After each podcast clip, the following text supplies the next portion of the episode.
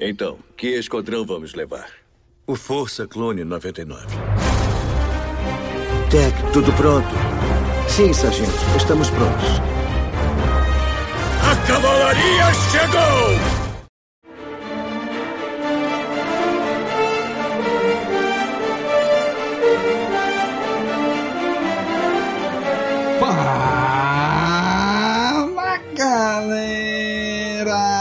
Mais um Caminocast começando. Aqui é Domingos e hoje, continuando nossa jornada para cobrir The Bad Batch, falando sobre o episódio 5, chamado Tumulto. Nesse episódio, os malfeitos fazem um acordo e pegam uma missão. Vamos analisar e destrinchar este episódio agora.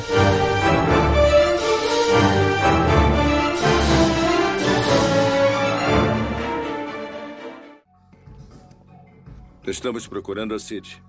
Conhece ela? Cid, é?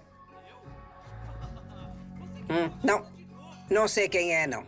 E esses dois? Eu vou quebrar a sua cara! Não me ouviu, não? Estão no lugar errado. Então, a não ser que tenham vindo para gastar dinheiro, caiam fora. Grande plano, Eco. Tenho certeza que é o bar da Cid. Os Jedi vinham aqui durante a guerra. Talvez a Cid tenha sabido o que aconteceu com Jedi e se mandou. Ou foi presa por violações das regras do Código Sanitário. Qual é a sua, menininha? Você é a Cid. É mais esperta do que seus amigos ali.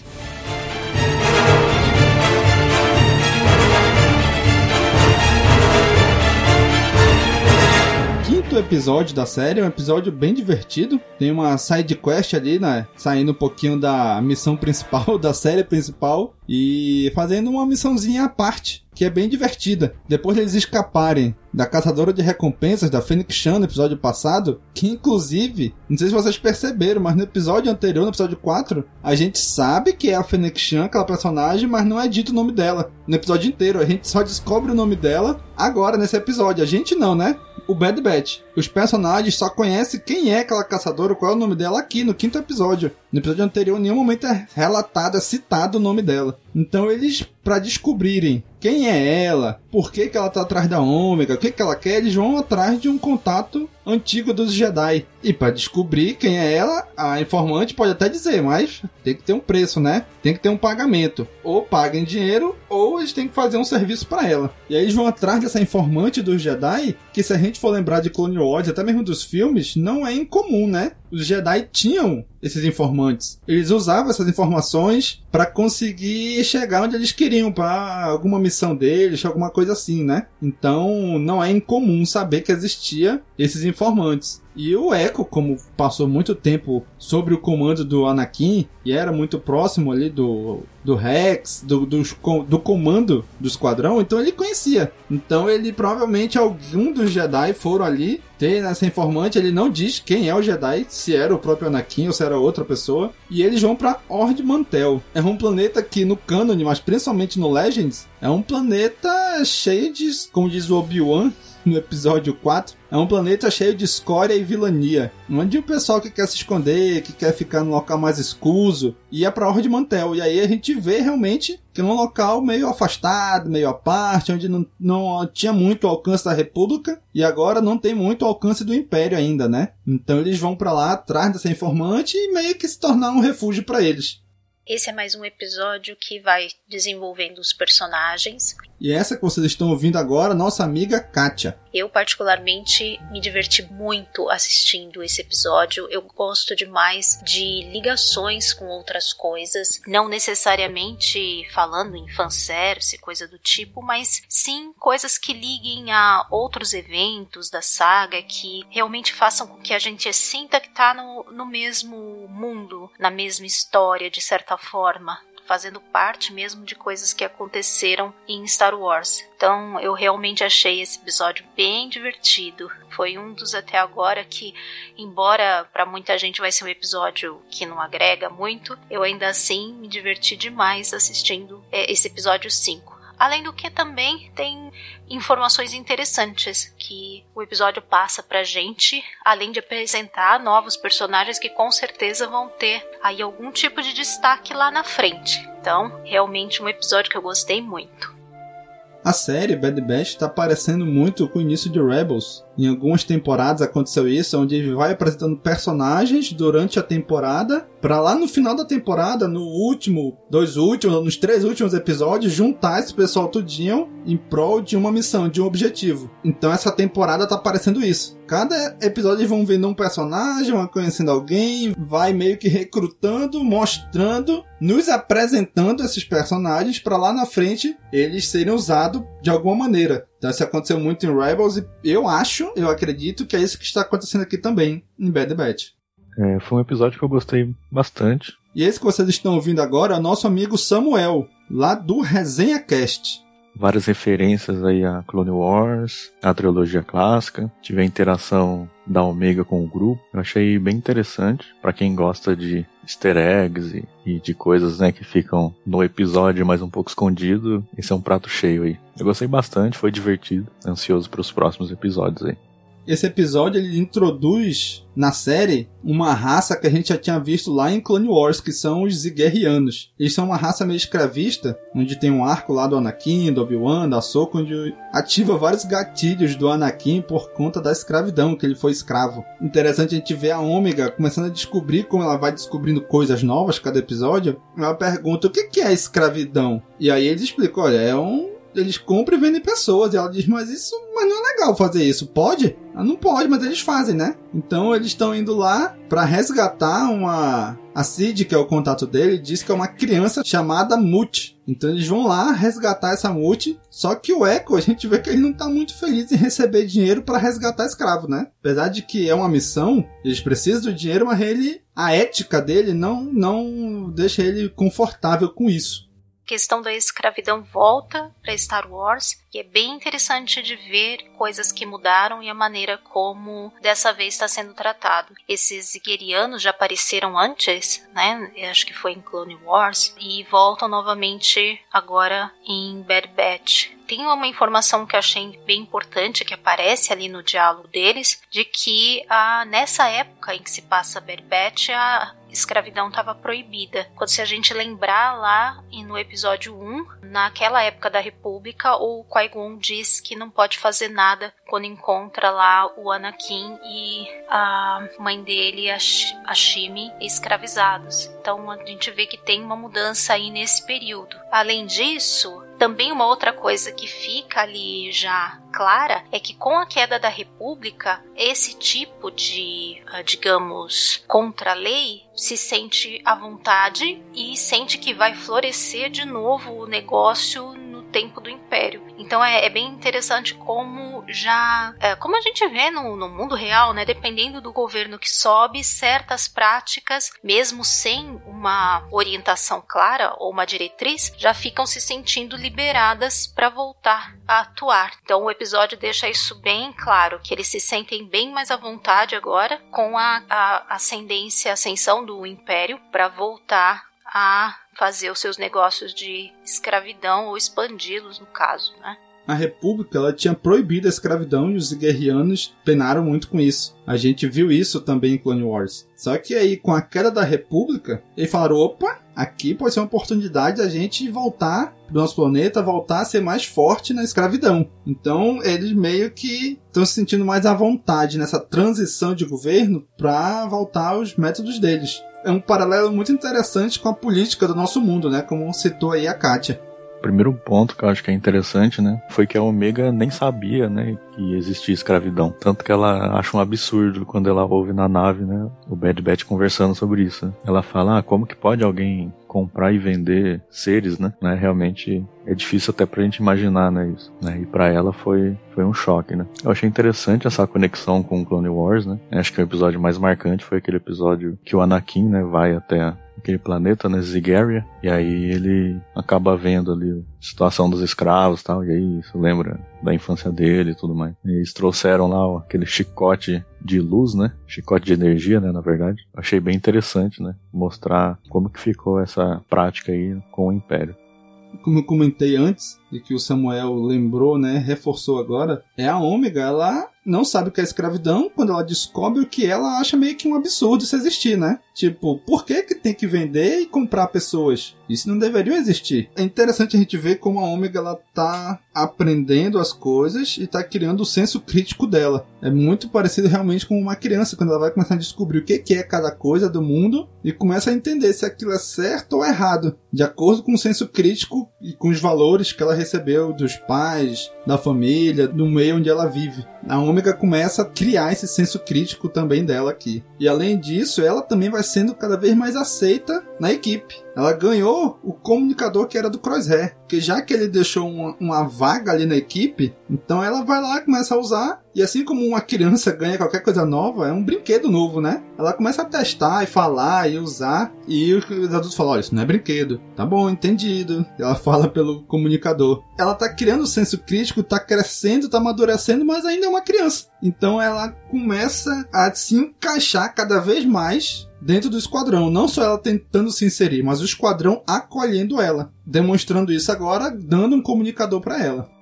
Um episódio anterior, a gente até comentou a questão dela não ficar esperando na nave, acabar se arriscando junto com eles, né? Engraçado que nesse episódio parece que eles ouviram e o que eles falam para ela é para ela voltar para a nave e esperar lá. Só que né, o fato de voltar para a nave não torna também uh, seguro para ela. Ela sozinha, felizmente, acaba conseguindo escapar e o fato dela escapar é que acaba possibilitando eles também depois escaparem. Realmente a Omega é bem esperta, ela consegue se virar, né? E acaba que mais uma vez a atuação dela é que tira eles ali de uma enrascada onde eles estavam metidos. Então ela fica cada vez mais integrada mesmo no esquadrão. Inclusive até o bonequinho que ela carrega, ela personaliza lá, fazendo uma coisa meio parecida com o Hunter, colocando até o próprio bonequinho dela dentro do esquadrão. Isso é uma coisa que criança realmente faz muito, né? É desenhos,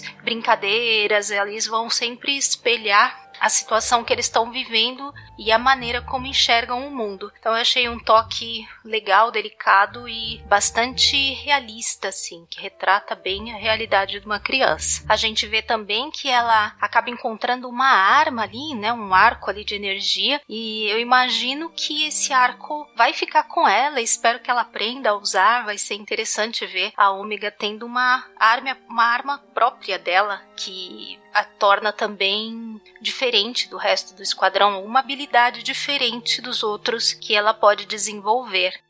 E a Ômega, apesar de estar amadurecendo, ainda é uma criança. E isso fica evidente quando ela pega o bonequinho dela, do episódio anterior, ela diz, ah, essa aqui é uma menina. E ela pinta o boneco, que era um clone branco, da cor cinza, que é da mesma cor da armadura do esquadrão. Ah, agora você também faz parte do Esquadrão 99. Isso é coisa de criança, né? Ela personalizou ali o brinquedo dela e começou a criar uma história. Ah, essa aqui agora faz parte do esquadrão também. E além do mais, ela agora conseguiu também uma arma para ela. Cada um tem uma função na equipe. Cada um tem sua arma. E agora ela encontrou uma arma para ela, que é aquele arco dos guerreanos. Algum deles deixou cair e ela pegou para ela.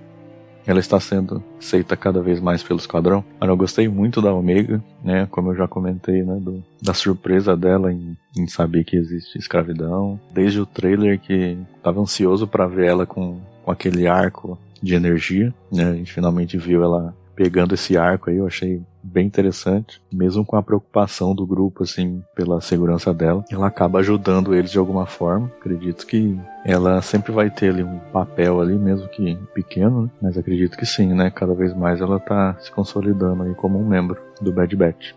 É normal os adultos sempre se preocuparem com as crianças, com a segurança das crianças, e é o normal e é o correto. Né? Os adultos têm que cuidar das crianças, mas os adultos muitas vezes não percebem que eles também têm que aprender com as crianças. As crianças também nos ensinam muita coisa. E aqui a Ômega, ele fala assim: não, fica aqui na nave, fica aqui em segurança enquanto a gente vai fazer o serviço. E acabou que a Ômega que foi lá ajudar e salvar eles. Ou seja, eles também tiveram que aprender alguma coisa com ela. E isso é muito comum no, no dia a dia. A gente aprende com as crianças. Quem convive com criança, seja com filho, seja com sobrinho, seja com um aluno, qualquer que seja criança, é legal ver como ela vai aprendendo as coisas e é legal como a gente aprende coisas novas ou dar um novo olhar para algo que a gente já conhece a partir do olhar da criança. E a Ômega traz muito isso pro esquadrão, pro Bad Batch. Eles estão num momento novo da galáxia. Eles só sabiam atuar de um jeito. E a Ômega agora tá trazendo um novo olhar para eles, especialmente pro Hunter, de que eles têm que pensar diferente agora. Então a Ômega ela sempre vai ter um papel no grupo, como reforçou aí o Samuel. Ela sempre vai ter ali um objetivo, sempre vai ter algo a ensinar pro esquadrão.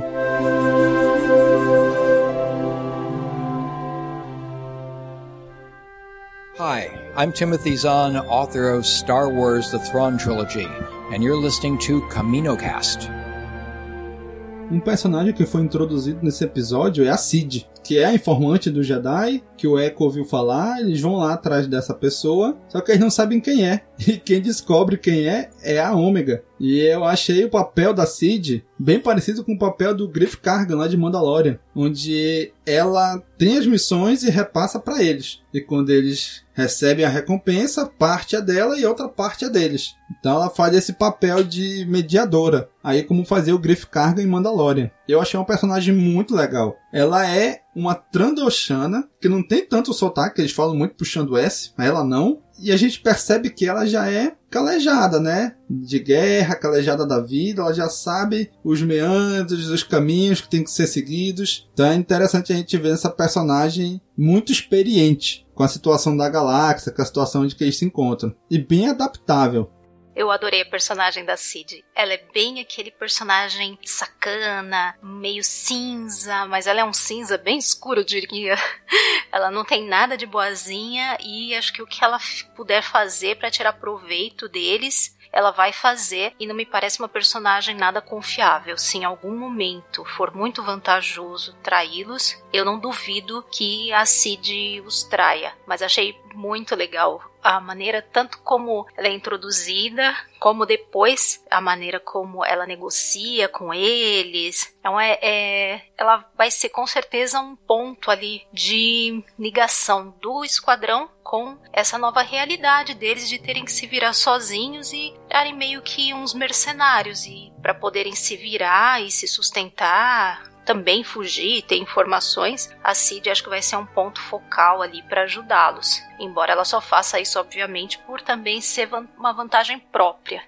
Eu concordo com a Katia. A Cid, apesar de nesse episódio ter ajudado eles, eles fazendo serviço para ela, ela ofereceu um lugar para eles, mas eu acho que ela não é confiável. Se alguém oferecer uma recompensa por esse esquadrão, por exemplo, eu acho que ela não vai hesitar em entregar a eles, principalmente uma recompensa alta. Ou se botarem uma recompensa alta pela Ômega, eu acho que ela não vai hesitar não, ela vai no que for melhor para ela. Então a gente tem que confiar desconfiando da Cid. Eu achei ela bem interessante, né? Que ela, ela não é aquele típico personagem, né? Ela já é mais casca grossa, ela é bocuda, né? Ela não, não é tranquilinha, né? Ela é, ela é bem nervosinha, né? Brava tal. Eu achei interessante esse, esse contraste aí. E achei interessante também a, a, a, forma como eles descobrem, né? Quem saca que a Cid é aquela Trandoshana que tá no bar é a Omega, né? Ninguém dali percebeu. Ali. Eu achei bem interessante, né? E saber esse passado dela, né? Que ela ajudava os Jedi nas guerras clônicas. É, e ela parece ser bem informada ali, né? Então achei bem legal que agora eles têm uma, uma fonte de renda com ela ali, né? Fora que ela tem, né, no, no seu escritório ali, alguns capacetes, né, de, dos Clone Troopers fase 2, né? Tem um, de piloto clone, um, um capacete mandaloriano, né? Tem coisas bem interessantes ali. Quem gosta de easter egg, a sala da Cid é um prato cheio. Ela ali tem vários capacetes, tem vários itens, armas. Em cima da mesa tem algo que parece ser uma garra, uma unha de rancor em cima da mesa dela. Então aquela sala dela é cheia de easter egg. E a Cid ela vai se tornar meio que a provedora do Esquadrão 99. Ela vai dizer, olha, tá aqui a missão, façam a missão que parte do dinheiro de vocês e vocês vão poder se manter. Então eu acredito que ela vai dar abrigo para eles, pelo menos por um tempo né? Vai dar abrigo, vai dar segurança e cobertura para eles. enquanto for útil para ela isso, já que eles estão fazendo as missões e conseguindo recompensa para eles, mas para ela também. Então, enquanto isso for útil para ela, for lucrativo, ela vai continuar protegendo eles. Mas acho que no momento que deixar de ser lucrativo ou que seja mais lucrativo entregá-los, ela não vai hesitar em fazer isso. E quando eles vão lá, que ela dá a missão para eles, a missão é resgatar a Mute. Que eles acham que é uma criança, que na verdade depois se descobre que é uma Rancor. Uma Rancor criança ou adolescente e eles têm que enfrentar e ela meio que ajuda eles a escapar, porque a Ômega solta ela e ela ataca os guerreanos enquanto eles fogem e soltam os outros prisioneiros. E aí eles têm que domar ela para levar, mas é um rancor. Mesmo sendo não sendo um rancor adulto, ainda assim é difícil domar. Então é bem interessante ver como eles lidam com essa situação. Eu confesso que eu pirei quando vi o Rancor. Eu não esperava uma conexão desse tipo e achei muito interessante, muito engraçadinho, inclusive o design da Rancor, da Multi, e ficou todo aquele questionamento, ah, ela é, ela não é o mesmo Rancor que aparece no episódio 6, no Retorno de Jedi, que ataca o Luke e que ele acaba matando, né? Aí depois, pesquisando, a gente descobre que o Rancor daquela época é um macho e chama acho que Patisse, então não é o mesmo Rancor. Agora eu fico pensando se o Jabba tem tipo uma criação de Rancors, então eu imagino que ele tinha mais de um lá, sei lá se a Muti é mãe do outro Rancor ou não, ou talvez ele tenha vários, lá uma criação como quem cria cachorrinho, ele cria Rancor. Achei isso engraçado demais. E por, pelo episódio anterior e por esse, eu acho uma coisa que me parece, posso até estar tá viajando e vendo coisas, mas me parece muito clara conexões que vão fazer com o Book of Boba Fett. Então eu não acho à toa tá nessa série mostrando algumas coisas da Fennec e em seguida mostrar também uma ligação com o Palácio do Jabba. Quando aparece o Bibi Fortuna também, eu pirei. Realmente, ah, e o meu lado de sou fã e quero service realmente ficou ali muito bem atendido. Mas eu não acho que seja à toa essa ligação. Eu acredito que é uma sementinha plantada para mais para frente. Agora, se aparecer a ou enfim, alguma coisa ligada a essa com a Fennec lá no Book of Boba. Olha, eu vou explodir, gente. Eu vou ter que gravar até reaction porque o negócio vai ser vai ser grande. Eu realmente fiquei muito empolgada com isso. Pode ser que eu vá me decepcionar miseravelmente? Pode ser. Pode ser, mas não custa ficar sonhando, né? Seria muito divertido ver o mesmo Rancor voltando na outra série e ainda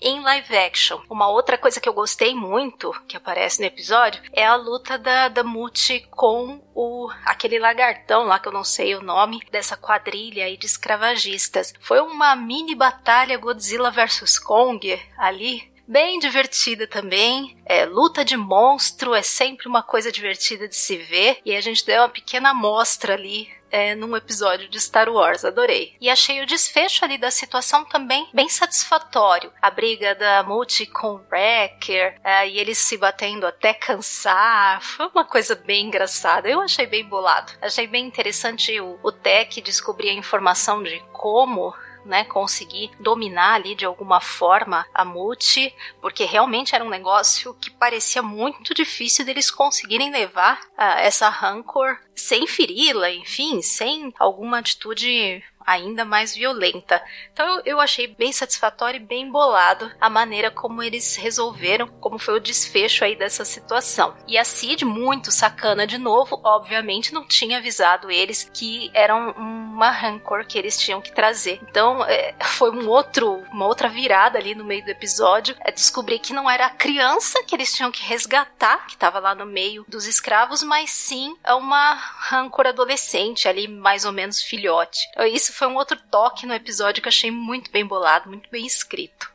Algo que foi muito questionado no fandom e até mesmo pelos participantes aqui deste episódio é se a Multi é o mesmo Rancor lá do Retorno de Jedi, onde que o Luke enfrenta. Oficialmente, pelas informações que a gente tem, não é o mesmo Rancor. A Multi é fêmea e o Rancor lá que o Luke enfrenta é um Rancor macho chamado Patiza. Mas nada impede de rolar mais um retcon, como a gente já comentou aqui em episódios anteriores, e dizer não, aquele Rancor lá não é mais um macho, ele é uma fêmea e é multi crescida. Então pode ser que seja multi aquela lá, como pode não ser. Agora, nesse momento, oficialmente ainda não é o mesmo Rancor. Mas para mudar isso e ser, é um pulo. E não vai fazer a menor diferença, né? Se, se aquele lá é macho virar fêmea, não vai mudar em nada o filme. Só vai acrescentar o background do personagem da lore da galáxia, né?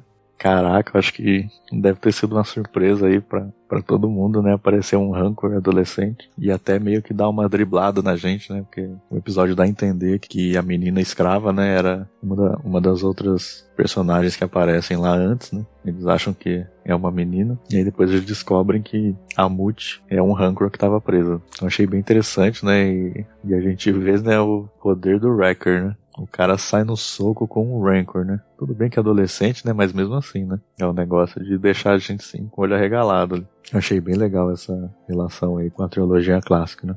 E para eles domarem um rancor, eles têm que mostrar que são mais fortes, que tem mais, que são mais dominadores que ela. Aí, obviamente, quem vai enfrentar ela é o Wrecker. Ele, ele sai no braço com o rancor. Ah, que coisa maravilhosa, gente.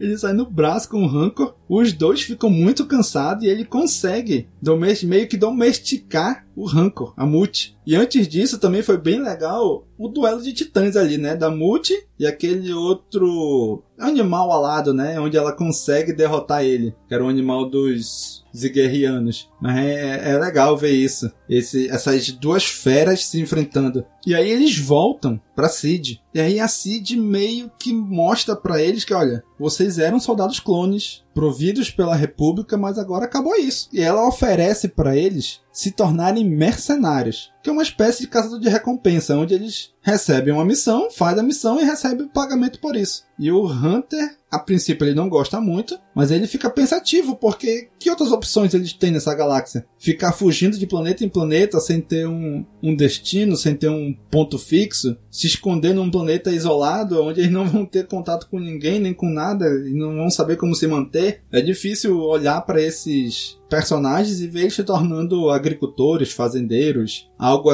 algo desse tipo. Então eles ficam. Ele fica pensando né, na possibilidade de se tornarem um grupo de mercenários. Bom, eu acho que não tinha muito como eles fugirem desse destino, porque sem a, o amparo da República, de alguma maneira eles vão tendo que se virar. E embora tenha aquela coisa de muita gente achar repetitiva de esse troca-troca, ah, eu faço isso para você se você fizer aquilo para mim, é meio que a realidade aí dessa situação. Sejam caçadores de recompensa, mercenários, ou o que for, eles só vão conseguir seja dinheiro ou informação, troca de alguma coisa. Na, no submundo ninguém faz nada de graça. Ninguém vai dar nem dinheiro, nem informação para eles a troco de nada. Então acho que faz totalmente sentido e faz parte eles se tornarem mercenários, vão ter que ficar à margem por um bom tempo, além de fugindo, conseguindo dinheiro de maneira ali meio marginal para ficar fora do radar do império. Então, é, eu acho que é uma consequência lógica para eles, uma coisa que não tem muito como fugir ao destino deles agora. É uma realidade que se impõe. Então não vejo outra saída para eles. E nisso tudo, com certeza, a Cid vai ter um papel ali, porque acho que ela vai acabar sendo um ponto importante para conseguir missões para eles e informações, como já foi nesse primeiro episódio aí com ela. Então vamos ver o que mais que vai sair daí, mas acredito que eles ainda vão receber várias missões como essas que a gente viu hoje. Agora que eles perderam né, essa afiliação com a república que caiu e também agora eles são são inimigos do Império, eles precisam de alguma forma para sobreviver agora na galáxia, né? Então acredito que foi providencial ali, né, esse ganha-pão deles, né, mesmo que temporário, né, mas eles precisam sobreviver, né? E agora eles têm a Omega. Então tem mais uma pessoa, né, que precisa ser cuidada, precisa ser alimentada, né? Eu acho que foi um, uma saída bem interessante para eles, né? E e eles têm capacidade para isso. Tem treinamento, né? Tem suas habilidades. Então acho que eles devem manter isso aí por algum tempo, né? até eles é, se estabelecerem em algum lugar. Como a CID oferece para eles um local, alimento e dinheiro, eles ficam tentados porque eles têm treinamento para atender as missões. São, são missões que poderiam muito bem ter vindo da República, mas agora vem dela. E eles, por outro lado, vão receber dinheiro para poder se manter e cuidar da Ômega. Então eu também concordo aí com, os nossos amigos falaram de que é uma saída interessante, mas não tem muito opção para eles. Ou eles fazem isso, eles vão virar fazendeiros refugiados num planeta isolado. Então acho que por enquanto a série vai encaminhar para isso, eles vão se tornar esse, esse grupo que cada episódio vai resolver uma missão, vai atender uma missão, até acontecer alguma coisa onde eles têm que talvez sair daí, sejam descobertos, ou tenham que ir para outro lugar, ou talvez tenham que ir para caminho para pegar, tentar pegar o crosshair. Então, por enquanto, eu acredito que eles vão aceitar essa essa vida nova de mercenários, enquanto eles encontram um papel para eles nesse novo, nessa nova realidade, nesse novo império que está se formando até eles conseguirem se estabelecer em algum lugar. E agora, escutem aí a opinião geral do episódio do nosso padrinho, o Ellerson. Bom dia, boa tarde, boa noite, galera do CaminoCast. Aqui quem fala é o Ellerson Skywalker e vamos lá para destrinchar mais um pouquinho sobre o quinto episódio de Bad Batch. Esse episódio é, é bem legal, eu gostei assim bastante. É, é, incrível como as animações do, de, de Star Wars ele, ela consegue englobar toda uma, uma temática, mesmo ela sendo voltada para o público infanto-juvenil, ela entrega alguma coisa para nós, né? Veia de Star Wars com mais de 30 anos. Foi bem legal e surpreendente. É. Logo assim no começo do episódio, a gente vê o, o, o, grupo, né? E aí eu ressalto mais uma vez, como eu falei no primeiro, no primeiro episódio, eu sou jogador e mestre de RPG. E ver o, o, o esquadrão do Bad Batch se comportando como um grupo de aventureiros, para mim, isso é, é muito legal. E outra coisa que me chamou a atenção, que eu achei bem legal, foi, foi essa nova informante, né? Era, era bem ideal de que talvez a gente achar que é, esses episódios são filler, mas na verdade eles acrescentam um pouco no, no, no bolo para formar essa, essa grande formação do que são os personagens, né? Já que os nossos clones mal feitos, eles cada um tem a sua personalidade. E lógico, tentar também é, desenvolver a Ômega, que a gente ainda não sabe qual é o passado dela e qual é a verdadeira. O que, que tem de especial nesse, nessa jornada dela dela, né? Mas aí, voltando a falar sobre o informante, me lembrou muito daquele amigo do, do Obi-Wan, do episódio 2, que agora esqueci o nome, que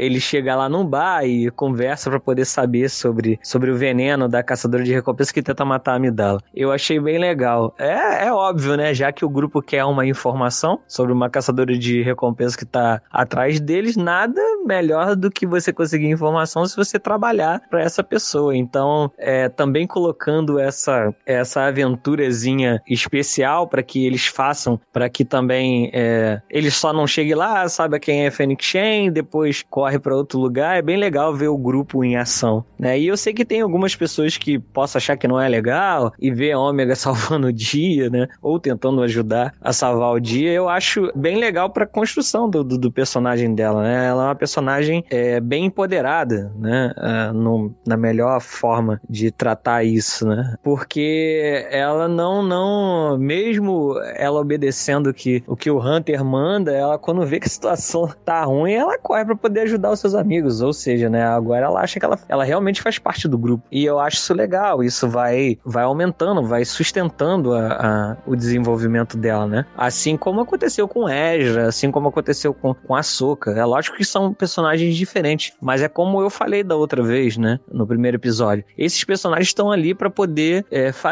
o, o público infanto-juvenil se sentir representado por um personagem, né? É, as animações de Star Wars não é feito só para nós, veiaco. É, ela tem um público específico. Se a gente vê, quer acompanhar, a gente tem que tentar seguir aí o fluxo. Não tô dizendo que todo mundo é obrigado a gostar, mas tem que entender que tem essa questão, tem um público-alvo. É, foi muito, muito legal ter visto. Eu, de cara, quando, quando vi o holograma, o Big Fortuna, eu falei assim: caralho, é o Big Fortuna, então isso tem alguma coisa a ver com o Java. Mas não tinha me ligado na, na Rancor, né? Fico pensando agora, tipo, caraca, que fofinha. E vendo o Wrecker lá, caindo na porrada com ela pra poder virar amiga. Eu, eu não vou ver mais o episódio 6 quando o Luke luta com ela da mesma forma que, que eu vi antigamente. Agora eu vou ficar com dó.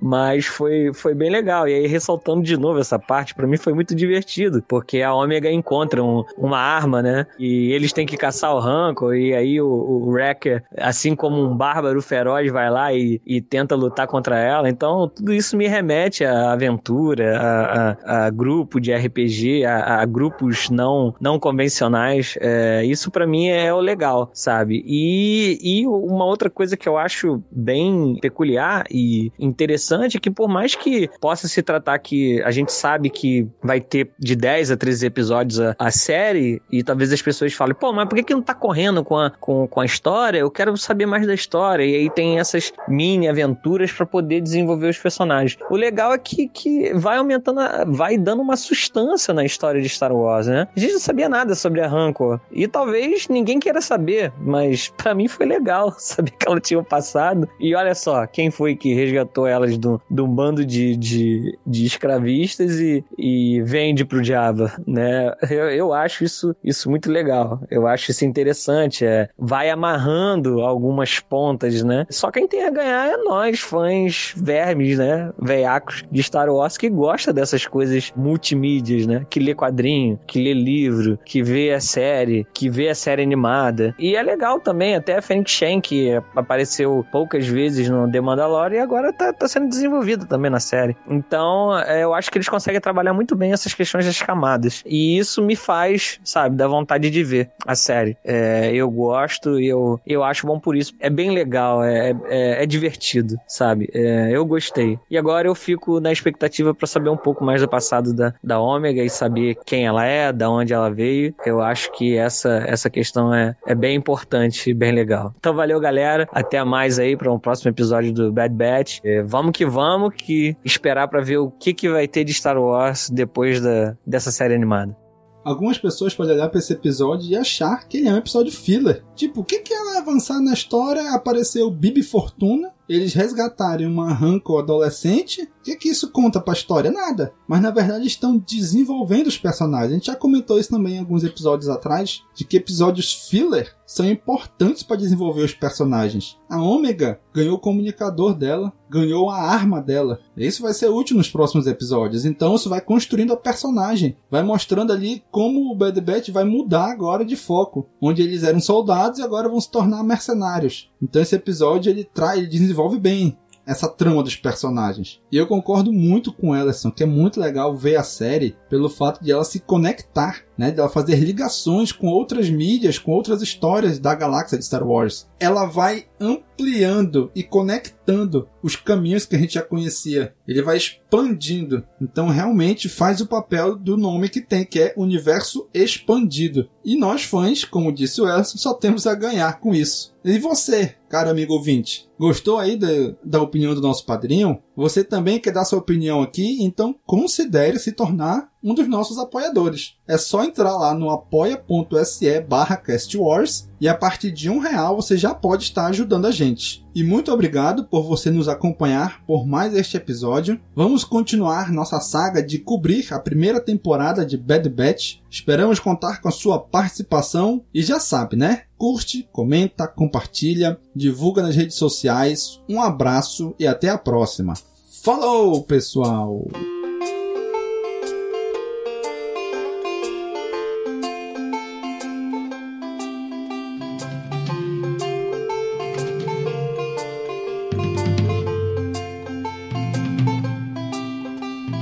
Amina wink, Amina wink, Amina wink, Amina wink, Amina wink, Amina wink, Amina wink, Amina wink. Amina wink, Amina wink, Amina wink, Amina wink, Amina wink, Amina wink, Amina wink, Amina wink. In the jammers, the jammers.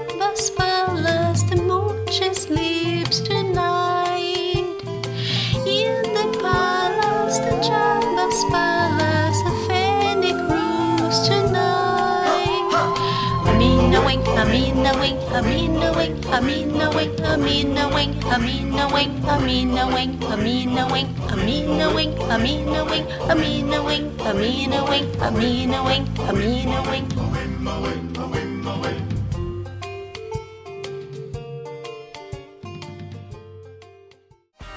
Esse podcast faz parte da Cast Wars Podcast Network.